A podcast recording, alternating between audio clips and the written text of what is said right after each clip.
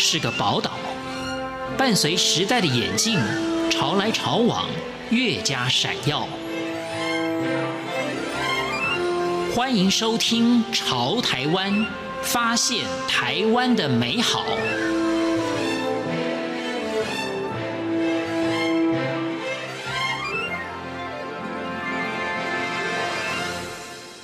各位亲爱的听众朋友，您好，我是李正纯。在今天节目当中，我们要访问一位心理咨商师。那我们这位心理咨商师，他以前是一位电视新闻主播，他又是怎么样从一个光鲜亮丽的这种生活模式转变到心理咨商呢？我们今天就来分享马杜云的故事。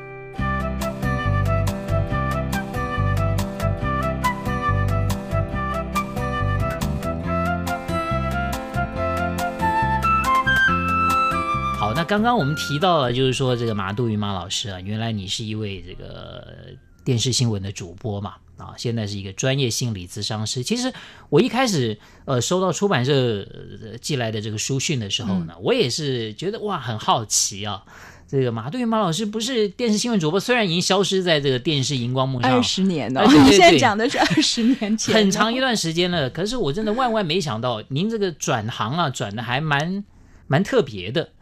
这个过程，这个这个转折也跟我们分享一下，好吗？好啊，好啊。那你刚刚问我说，那个呃，学智商要花多少时间嘛？而不是说这是到底是你是说实际上努力念书的时间，还是人生的这个转折所呃累积的历练啊？哎呀，我人生真的转了很多转哎。是，就在心理智商之前，还有转到其他的部分是？有哎，有哎。嗯，所以你刚刚提到。主播大概是二十年前的事了哈，前面是做记者嘛，是，那有一阵子是记者兼主播，对，那后来才是专任主播，然后又变成财经节目的主持人，所以这这全部都算在电视台的，就是十年差不多。那之后又做了什么其他工作吗？嗯、呃，我离开电视台的时候，我那时候真的是不想要被人家笑是花瓶了。可是没有人感觉你是花瓶吧？当然，现在有一些电视新闻主播会被人家…我没有这样说了，但是我的意思是说，当时我就是很想要证明自己的内涵哈。是，然后我就刚好有个机会从财经节目下来嘛，就有一个机会做管理杂志的总编辑，是，title 很大啊，但其实压力也很大。对，我我是那个边打边学的。这个个性啊，所以财经节目的时候，我是早上做财经节目，下午就去找资深的财经记者补习。我那时候念书都来不及了，嗯哼。那一样管理杂志也是，我就拼命学习。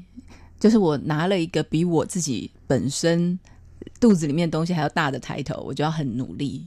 嗯，做了十个月吧，我觉得我这样还是不行，我需要再去念一个什么学位。可是那时候就面临人生的转折。如果要再念书，呃，所谓 EMBA 管理是我想要再进修的吗？我好像就不是那么想。然后我就做了一个转折，第一个转折是跳到了完全相反的童书出版，格林出版社做童书。是，嗯，从大人的世界 到，小朋友的转的还蛮快的。对，当然也很幸运。其实我这一路以来，所有的长官老板，我都非常感谢。嗯，都给我很多的机会，肯定。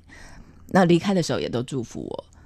到格林出版社的时候，当然我做的是企划或是国际版权行销，但其实这不是我想的嘛。是，但是人家用我，为什么？当然也是要重用我这个这个已经有的部分啊。对对。所以其实就会面对到一个，我少做了又不好意思，我多做了又违背我来的本意，有点矛盾。所以最后我也离开了。我觉得，嗯。就领那个薪水领的不好意思，哇！现在有这种良心的人不多了。我是古人，能捞就捞不了。我是古人，是，嗯、呃，反正这是转折的历程嘛。对对。然后后来就是到了。IC 之音广播电台，那我我我们也算同业过，同，同业过，对，做了两年，待两年也是全职的做广播的工作。其实我很喜欢哎，是、嗯、非常喜欢。改天还可以啊，因为您这个广播里面也可以开这个心理咨商的课程啊。嗯、其实很多人觉得心理咨商就是听嘛，特别适合用广播来分享。嗯、对，可是那时候我主持谈感情的节目。嗯，就会有很多听众朋友问啊，或者是现场 call in 进来问他的，就是他真的，我很感谢他们的信任，他真的是把他人生很重要的事情拿来问我。可是那个时候你有有请来宾跟你一起？没有啊，那时候我心虚啊，哇我有的时候就觉得说，嗯，哎呦，我怎么可以按照我自己，就像对朋友一样？是，可是我的建议有可能会影响你的人生，我其实心虚了。然后就觉得，不管是我，我是好意，但是我的专业不足，可能还是没有办法帮助到你。嗯，或者是说我对跟人的经验接触不够。当主播也是面对机器嘛，对不对？就是实际上接触人。所以后来我又转到教会工作两年，当然就接触到很多人呢、啊。是，嗯，各种伤心人、烦恼人、病人，什么人都有。所以真的有接触到人了。然后又觉得 专业不够，就想要再再再多再去进修了。对对对，然后才转到智商所。是啊，转完了，这样转了很几圈吧。是是是，嗯。可是说实在的，就是说那个时候要去念书的时候，不好意思讲，年纪也也也不小了，年纪蛮大了，哦、所以我比我同学都大十五岁。对，所以那个时候要再念书很辛苦哦，嗯、有一点辛苦，也蛮感恩的。我觉得我。我从小就比较敏感嘛，哈，就是我爸妈常常训练我说要理性一点，要不然太容易受伤了。可是我读了咨商所之后，发现，哎，怎么有一群人跟我一样敏感的人，然后对人都很怕伤到别人，然后讲话都很 很温暖，什么很，我觉得哇，原来我不是怪胎。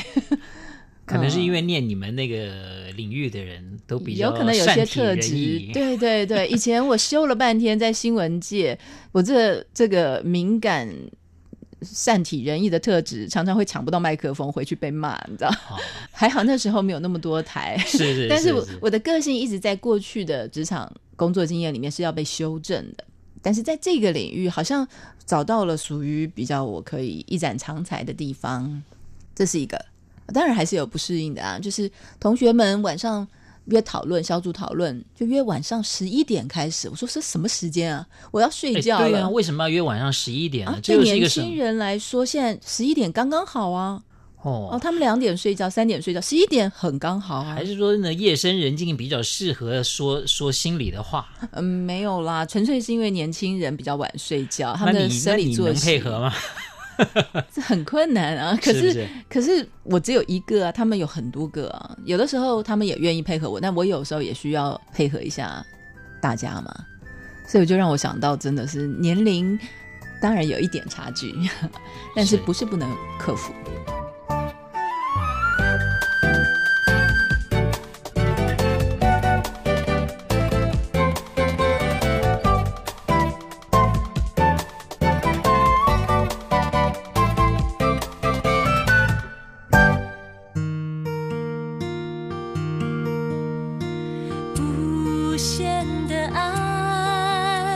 向全世界传开，永恒的关怀来自台湾之音 RTI。刚刚听这个马杜云老师这样说啊，经过了这好几个转折，听起来好像就是就业上面的一些过程，还是说自己在。这很多时候也常常会有觉得，呃，脆弱的时候，觉得哎，这个心理智商好像对学学学这个对自己也蛮好的。这是后来发现的，是嗯，在我的过程当中，当然我的人生呢、啊、当中，当然也有很多贵人，就扮演类似心理智商的角色，也许他角色不是心理智商师。嗯，那我当时倒是没有觉得要学心理救自己，当时倒不是这样想。因为有一些人可能是真的自己人生当中碰到了什么哈，嗯、对，他就想要从这里面去好好。这个作为一个起心动念是没有问题的，嗯、但是他。到拿到执照开始服务的时候，就不能带着这样的心情了。对对对对，那就是要为别人服务了，是是就是不是要救你自己了。对你自己最好是已经被救的差不多。对，不是说智商是要变成很完美啊，然但是至少要有那个觉察，什么是自己的议题，什么是个案的议题。那我的部分是学了之后，然后也真的做了这个工作之后，那对我自己有一些帮助。不会演了，看到大家这么辛苦，然后。进而觉得啊，自己也还好啦，自己也还不错啦，感恩了啦，这样也有 哈。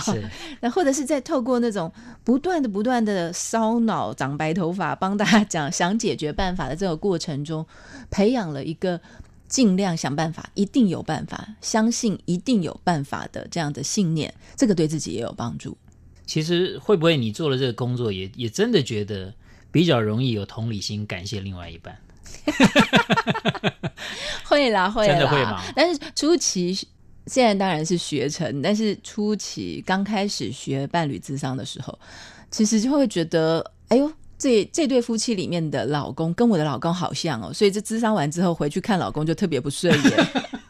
老公还真倒霉嘞！对对对，没事就要拿来做做成模拟对象了。对对对，那个时候初期啊，真的是他是有点倒霉，但我们有商量，因为我们都是学这一行的嘛，是就是要提醒自己。然后就在那个时候，我知道这是我的责任，不是他看起来讨厌，是我的眼睛有点问题，我受了这个智商的影响，所以那是很初期。但是呃，后来大概在第二年、第三年之后，这个状况就渐渐没有了。那反过来是对婚姻有好的影响，对自己的婚姻是。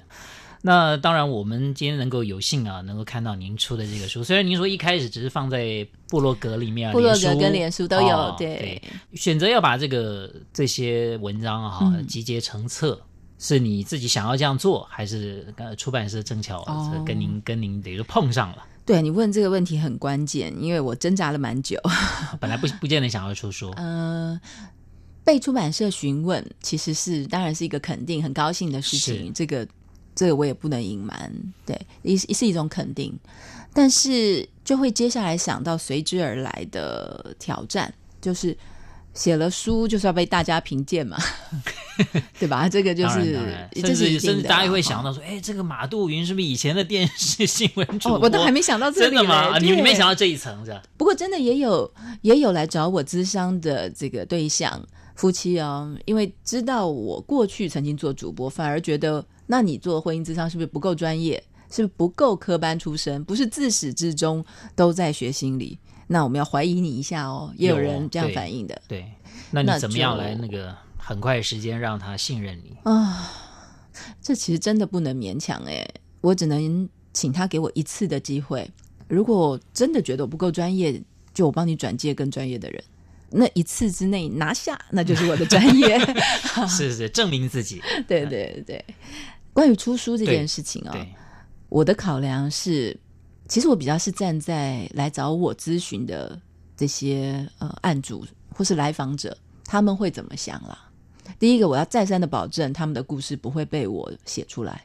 那还有一个就是说，是不是每一个人出书就是好像是一个比较标准嘛？其实咨商师讲的就是没有标准答案，每一组每一对都有属于他自己的解决模式跟标准。但是出书大家很容易就把它当成是一个标准答案。对，我也很怕被误用，就是老婆拿着这本书来要求老公，或者老公拿着这本书来要求老婆，我很怕是这样子啊。这不是我的原意。对，其实我们就是从你的案例里面了解哦，原来发生这种问题的时候，双方到底是怎么想，双方的背后是怎么想的？对对对，对，对，有的时候自己都不见得这么有意识的觉察。我我这是这是真的，我希望达到的啦。嗯、很多人来不了这个智商室，也有可能是另外一半打死不肯来，也有可能是碍于呃时间、金钱的考量。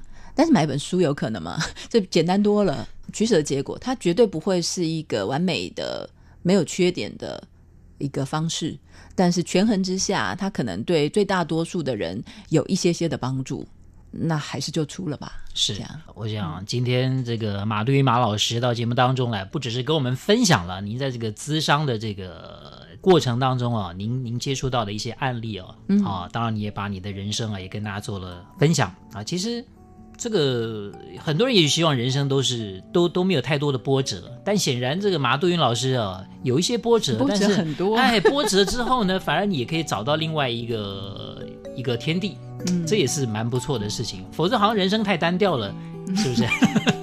那是我的生命啊，就是大家生命不一样。是好，今天非常谢谢马杜云老师啊，谢谢您啊，谢谢，聊得很愉快，谢谢，谢谢。